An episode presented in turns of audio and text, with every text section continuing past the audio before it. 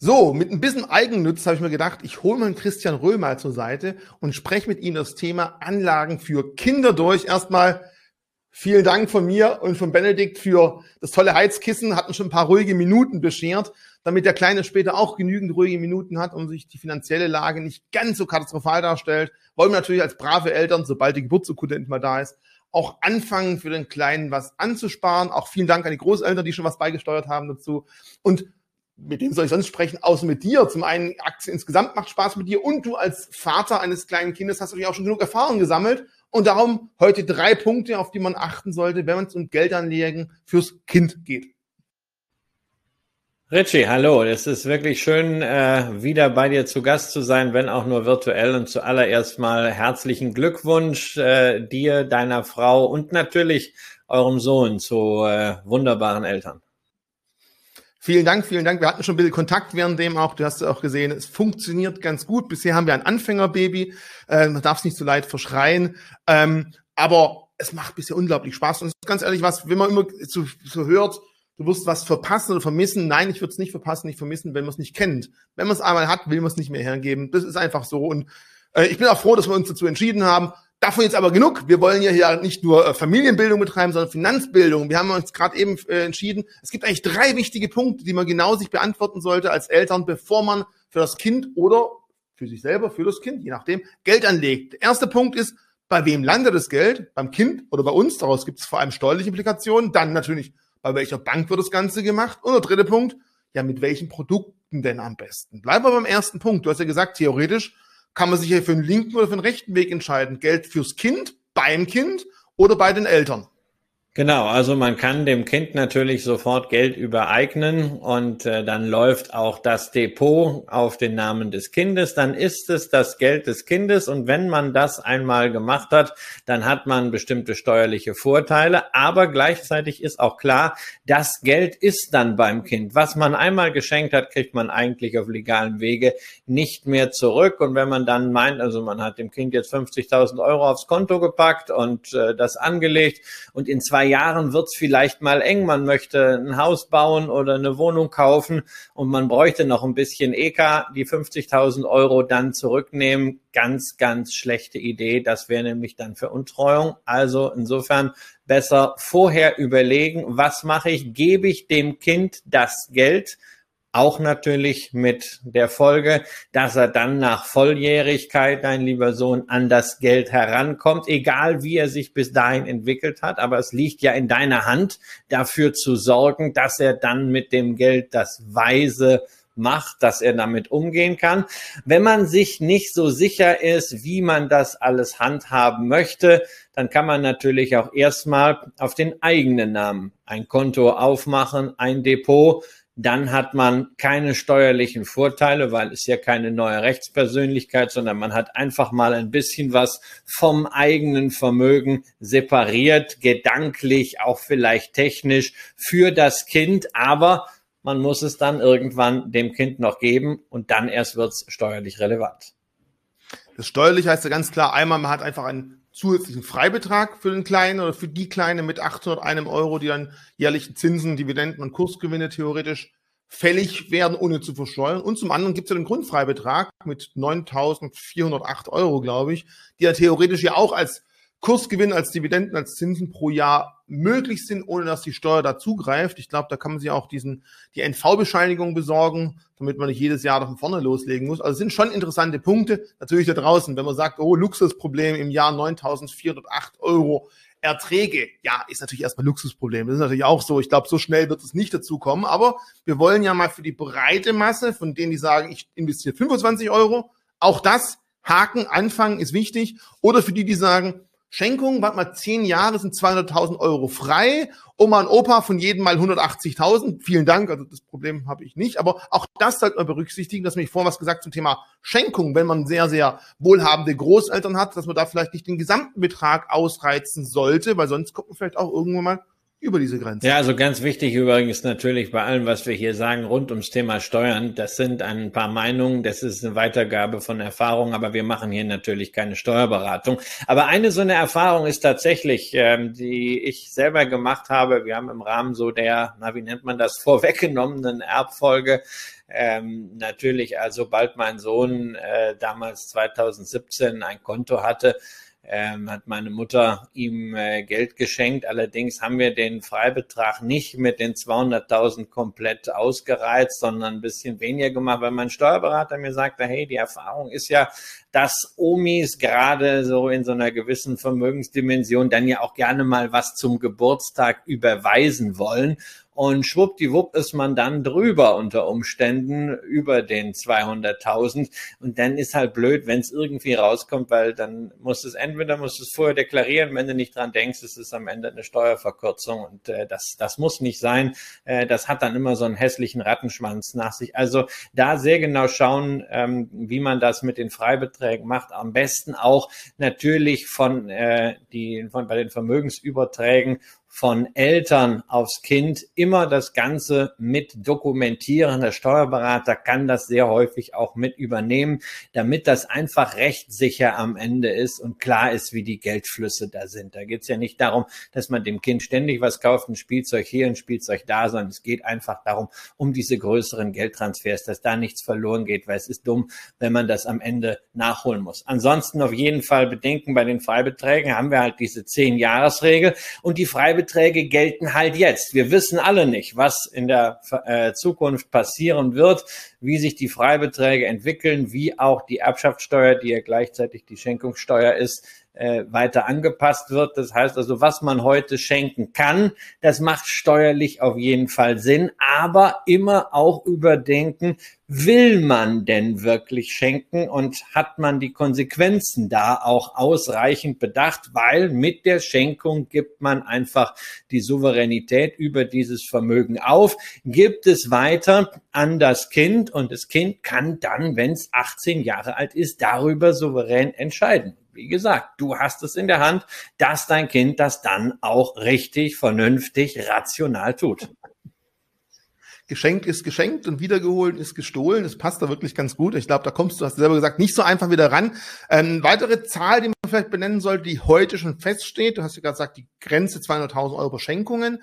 Ähm, auch wenn das Kind später mal BAföG beantragen möchte, gibt es aktuell momentan Stand jetzt bei 7.500 Euro Vermögen des Kindes äh, die Grenze und sagt, da gibt es keine Unterstützung. Ich meine, das soll jetzt kein Grund sein, nichts anzusparen. Aber wenn wir mal die ganzen Zahlen, von denen wir jetzt wissen, dass es gibt, durchgehen, wäre das noch eine wichtige Zahl, die man auch noch erwähnen sollte.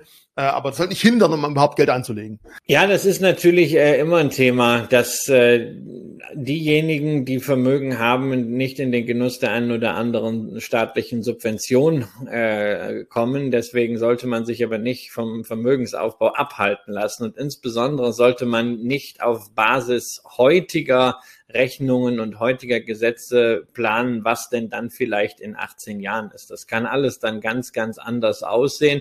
Man sollte das im Hinterkopf behalten, auch mögliche Implikationen checken, was zum Beispiel äh, die Krankenversicherung angeht, wenn das Kind äh, äh, gesetzlich krankenversichert ist. Äh, auch da gibt es gewisse Grenzen, was Vermögen, Kapitaleinkünfte angeht. Ähm, das sind Themen, die spielen eine wichtige Rolle im Einzelfall sollte man sie prüfen. Aber ganz wichtig, das kann nicht heißen, dass man sagt, oh Gott, das ist alles viel zu kompliziert. Deswegen mache ich jetzt nichts fürs Kind, weil dafür ist einfach einerseits die Herausforderung zu groß, für ein Kind auch Geld anzusparen, weil die Wünsche eben größer werden. Irgendwann ist es nicht mehr nur das neue Kuscheltier. Und andererseits ist auch die Situation viel zu gut, um darauf zu verzichten. Denn ein Kind hat ja zunächst mal 18 Jahre Zeit für diese Ansparphase. Das ist etwas, was wir Erwachsenen dann nur schwer aufbringen können, weil Erst kommen irgendwelche Wünsche und Ziele dazwischen, wie zum Beispiel äh, Hausbau oder Wohnungskauf. Dann geht's irgendwann schon Richtung Absicherung vielleicht der Eltern und dann das eigene Alter. Aber erstmal am Anfang, diese 18 Jahre, die sind da und die muss man nutzen. Okay, du hast ja schon verraten. Lange Anlagehorizont heißt natürlich auch, dass man von der Anlage relativ frei ist und relativ einfach das Ganze funktioniert. Und die meisten werden natürlich bei der Anlage bei Kindern entweder auf ETFs oder auf irgendwelche Blue Chips setzen. Ich glaube, zum Teil manche Banken lassen ja nicht mal äh, Futures, CFDs, Optionsscheine zu, also wirklich anlegen und nicht spekulieren sollte natürlich auch der Grund sein, weil du sagst ja auch, wir müssen treuhändisch mit dem Geld des Kunden irgendwo, äh, des Kunden, des Kindes umgehen und dementsprechend das Ganze auch sauber machen und nicht verspekulieren. Genau, also die äh, Sache muss natürlich äh, sicher sein, nicht herumzocken. Äh, vor allen Dingen dürfen wir aber auch nicht jetzt Angst haben, sondern wir müssen diesen Faktor Zeit für uns spielen lassen, für unsere Kinder spielen lassen. Und das geht natürlich am aller, allerbesten am Aktienmarkt, denn da hat man wirklich über die Zeit die Rendite. Und insofern, ich sehe das immer wieder, dass dann Portfolios fürs Kind gemacht werden äh, auf 18 Jahre und dann sagt man, ja, aber da noch zur Sicherheit, damit es nicht so stark schwankt, noch ein paar Anleihen dabei oder einfach noch mal eine Cashquote oder so. Und ich denke, Himmel, nein, warum denn das? Das Kind weiß doch gar nichts davon, dass das Geld da ist. Die Schwankungen tun dem Kind überhaupt nicht weh. Das schläft trotzdem ruhig und wenn es unruhig schläft, dann sicherlich nicht, weil gerade die Börse verrückt spielt. Also lasst euch davon nicht selber verrückt machen. Seid da so entspannt wie ein Kind und nimmt den langen Anlagehorizont. Ihr spart ja sowieso ratierlich Geld an fürs Kind, monatlich Coast Average immer wieder Anteile erwerben und das geht natürlich am allereinfachsten mit einem ETF auch am allergünstigsten, vielleicht auch mit zwei oder drei. Da kann man sich ein Portfolio zusammenstellen, möglichst breit, möglichst günstig sollte es sein. Natürlich, man kann es auch mit Einzelaktien machen. Ich habe für meinen Sohn am ersten Tag seines Lebens gleich mal vier Aktien gekauft und daraus eine kleine Tradition gemacht. Er kriegt jetzt an jedem Geburtstag immer vier Aktien, also Aktien von Unternehmen, die für ihn gerade relevant sind. Aber das ist eher eine Spielerei. So die Basis, die sollten eigentlich schon äh, ETFs darstellen. Man will ja auch vielleicht es nicht am Ende dem Kind so wahnsinnig kompliziert machen. Im Übrigen darf man halt wirklich nicht vergessen, äh, Banken machen bei Junior Depots nicht nur CFDs und Futures und sowas zurecht dicht, sondern du hast manchmal auch wirklich ein Problem, die eine oder andere Auslandsaktie für ein solches Junior Depot zu kaufen, weil das irgendwie von der Risikoklasse her merkwürdig geschlüsselt ist und dann kriegst du eigentlich ganz konservative Papiere weder fürs Junior Depot gekauft noch da rein übertragen. Aber das heißt dann auch, vielleicht kann der eine oder andere Elternteil beim Anlegen für einen Junior auch was dazulernen und genau das merken. Schwankungen tun kurzfristig weh. Schwankungen sind aber auch das, ja, der Preis dafür, den man erhält, weil man es einfach auch aushält, denn die Schwankungen gehen auch nach oben. Also auch da vielleicht das Ganze, wenn man es bisher noch nicht für sich persönlich nutzt, was daraus lernen und dann vielleicht zukünftig auch für sich selber adaptieren. Du sagtest ja gerade, nicht, muss nicht ein ETF, es können auch mehrere sein. Ich bin jetzt mal ganz ehrlich, keine Beratung, keine Empfehlung. Mit meiner Frau bin ich mal durchgegangen, was würden wir da gern machen wollen. Ich will einfach mal deiner Meinung interessiert. Also wie gesagt, es soll jetzt keine Beratung da draußen sein. Für mich ist natürlich klar, nichts ist besser als der Durchschnitt. Also würde ich mich definitiv irgendwo mit einem breiten Durchschnitt einmal so 50 Prozent eindecken wollen. MSCI World ist US-lastig, ist aber auch okay, nimmt man mit. Und dann würde ich vielleicht den einen oder anderen Themen-ETF mir aussuchen. Ja, wenn ich jetzt ein Finanzvisier hören würde, würde er gleich mit Sektorwette kommen. Aber ich überlege mir einfach in 20 Jahren, was wird dann vielleicht ganz wichtig sein? Was wäre dann eigentlich schön gewesen, wenn wir da schon früher damit geplant hätte? Oder vielleicht auch ein Themen-ETF, wo ich einfach während dem Heranwachsen von einem Kind ihm auch mal beibringen kann, pass auf, davon ein kleiner Teil gehört auch dir. Also jetzt nicht mit drei Jahren, da würde es noch nicht verstehen, aber vielleicht mit zwölf, mit 13, mit 14. Also auch da vielleicht spielerisches Kind da ranführen. Und für mich sind dann so Themen wie Automatic und Robotic. Das wird einfach die Zukunft, denke ich mal, bewegen, dass einfach viele Handgriffe, die jetzt manuell gemacht werden müssen, später von der Maschine gemacht werden. Ich finde solche digitale Sicherheit von meinem von meiner eigenen Persönlichkeit im Internetumfeld, da sind viele einfach noch ganz weit weg. Also Digital Security ist sicherlich ein anderes, anderes Punkt. Und bei dem Thema, wie kann man später mal mit dem Kind übers Gespräch, das gehört auch dir, da ist für mich einfach Gaming ein interessantes Thema, weil irgendwann sitzt das Kind dann halt doch mit 12, 13, 14 von der Nintendo, von Sega, von der Playstation, was auch immer. Und vielleicht kann man über den Weg dann anfangen, schon spielerisch die finanzielle Bildung mit reinzubringen. Jetzt von neugeborenem Vater zu einem Vater mit Erfahrung. Äh, bin ich da total weg vom Fenster? Kann man da vielleicht irgendwann mal das Kind dazu bringen? Ich meine, bei dir ist es noch nicht so weit, das ist auch noch klein, aber gehst du auch so ähnliche Wege oder sagst du, nee, mach einfach einen Durchschnitt, lass es laufen und es läuft wahrscheinlich gut? Nein, ich finde, ich finde das einen, äh, einen guten Mix. Also ganz wichtig ist natürlich, dass auch dieser Diversifikationsgrad und die Anzahl der Einzelprodukte am Ende eine Funktion des Betrages äh, sind, die man da anspart. Also ich weiß nicht, wenn man 50 Euro anspart, und auch 50 Euro ist ja viel Geld und gerade auch für Eltern wenn man das macht, dann sollte man das nicht noch großartig verteilen. Man kann zwar inzwischen noch 10 Euro Sparpläne hier und da und dann noch 10 Euro in der Einzelaktie und sowas. Da würde ich es einfach möglichst effizient machen. Ein All Country World oder ein FTSE All World äh, ETF und fertig. Ja, äh, man kann dann noch sagen, bei 100 Euro, naja, vielleicht spaltet man das dann 70, 30 auf oder 50, 30, 20. Also das klassische Portfolio MSCI World 50, 30 Prozent Emerging Market Markets, 20 Prozent globale Small Caps, also kleinere Aktien. Also die Standardportfolios einfach anzusparen. Das sollte die Basis sein. So, und wenn man dann sagt, also man will noch ein bisschen so das Dachgeschoss ausbauen und ein bisschen was on top geben, dann sind meiner Ansicht nach solche Megatrends äh, durchaus da, um etwas zu veredeln. Das ist so der klassische Core-Satellite-Ansatz. Du packst halt ein paar Satelliten drumherum.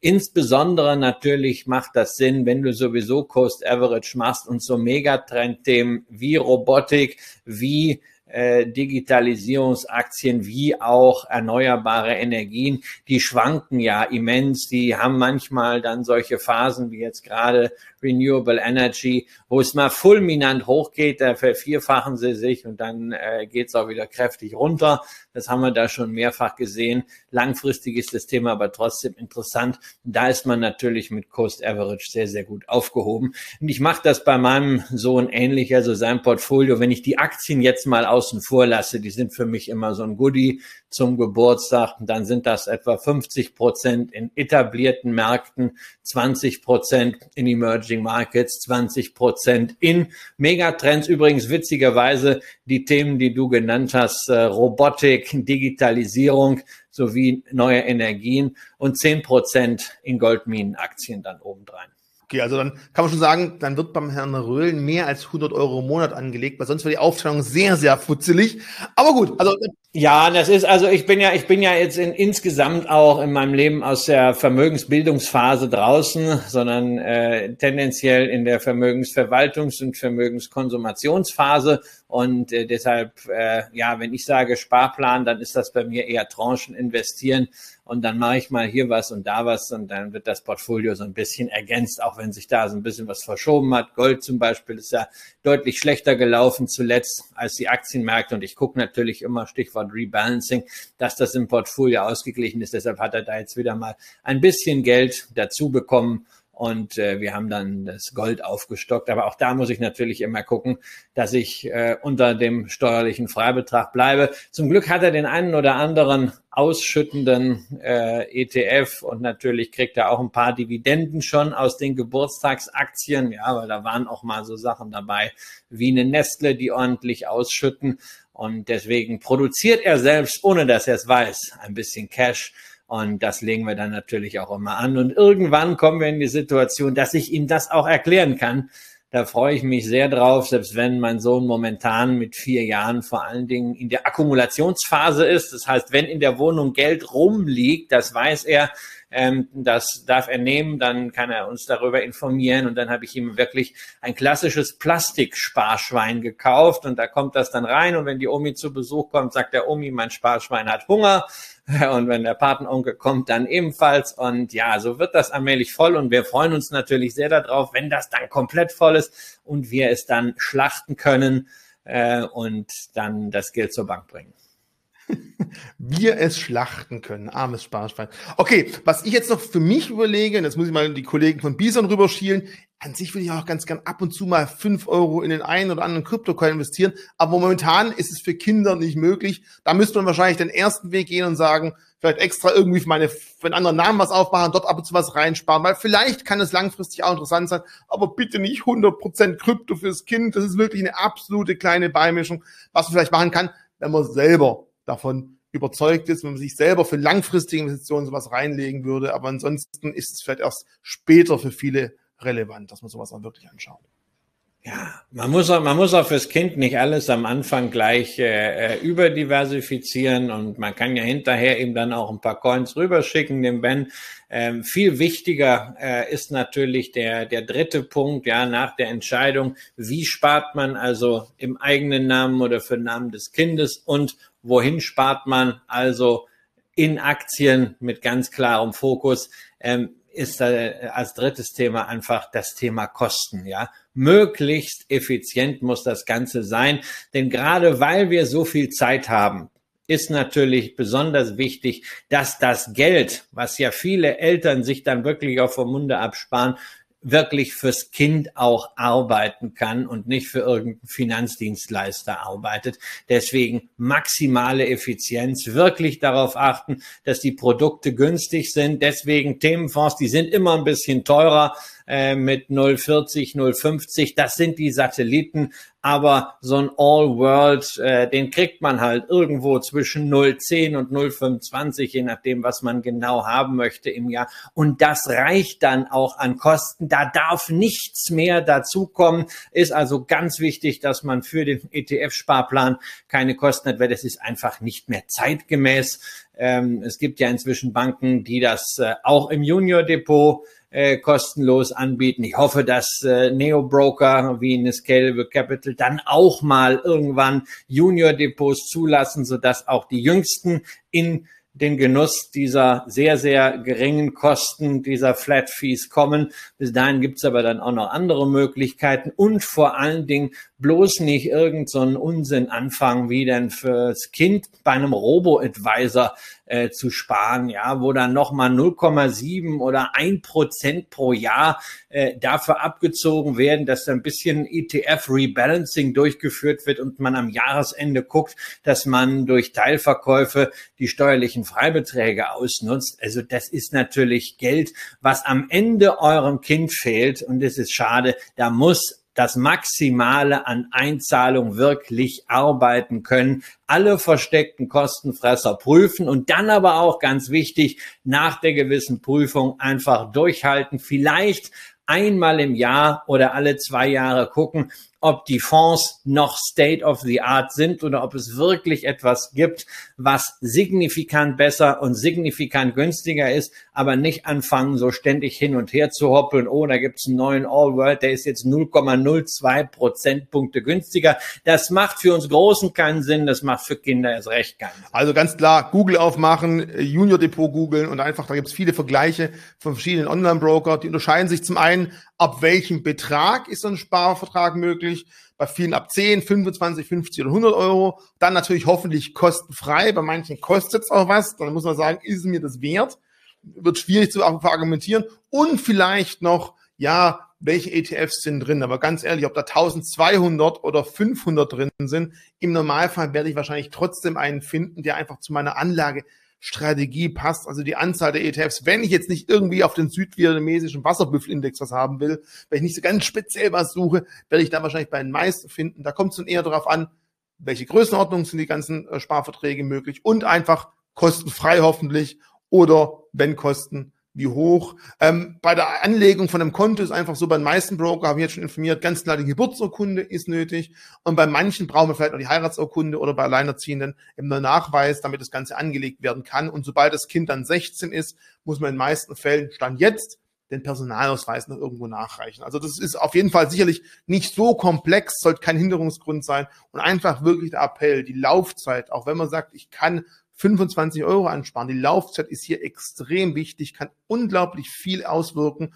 Und am Schluss nach 18 Jahren kann definitiv auch bei 25 Jahre Investition, 25 Euro Investition und bei 6, 7 Prozent im Schnitt durchschnittlich, mal mehr, mal weniger, am Schluss ein echt schönes Sümmchen für den kleinen Wurm rauskommen. Ja, und man darf ja auch nicht vergessen, ähm, die, selbst wenn es nur in Anführungszeichen 25 Euro sind, auch die sind etwas, was man irgendwann, wenn man den Moment für geeignet hält, mit dem Kind dann besprechen kann, dem Kind das zeigen kann, das Kind dadurch heranführen kann. Finanzbildung ist absolut keine Frage von hohen Summen, sondern es geht einfach um die Annäherung, um das Machen und erst in zweiter Linie darum, wie viel das denn ist, was man dort auch tatsächlich anlegen kann.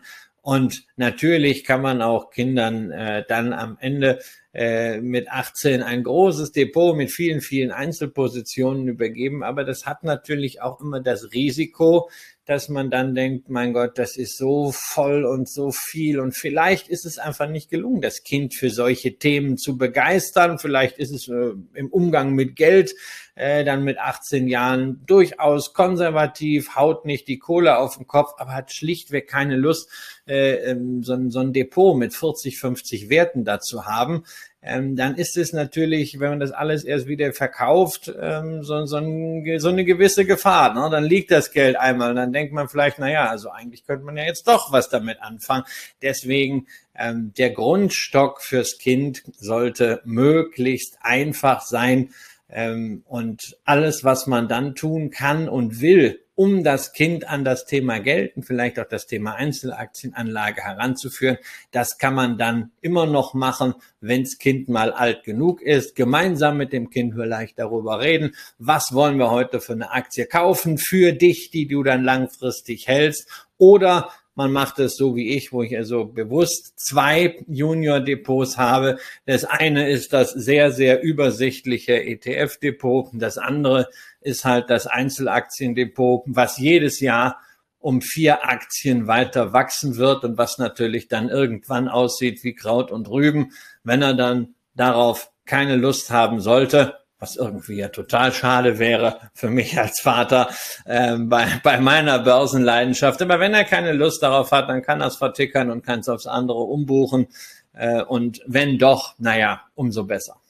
So, ich werde jetzt als erstes mal schnell gucken, wo ich online ein Sparschwein herkriege und dem Kleinen beibringen, die ersten Worte heißen Schweinhunger. Und dann werde ich mal gucken, ob wir da auch schön einsammeln können, das Geld. Bei jedem Besucher steht, ach herrlich, ich freue mich schon drauf. Dir vielen, vielen Dank für deine Zeit, für das Thema, das mir auch persönlich sehr, sehr wichtig war. Ich fühle mich auch bestärkt. Ganz falsch ist mein Weg nicht. Das ist schön. Und vielleicht, 18 Jahren, da bin ich noch nicht in Rente, kann man vielleicht mal drehen in 18 Jahren und sagen, wie lief's denn wirklich? Haben wir den kleinen Du und ich dazu auch gebracht, sich mit dem Thema zu beschäftigen? Ich bin gespannt von meiner Seite aus. Danke und bis zum nächsten Mal, Christian.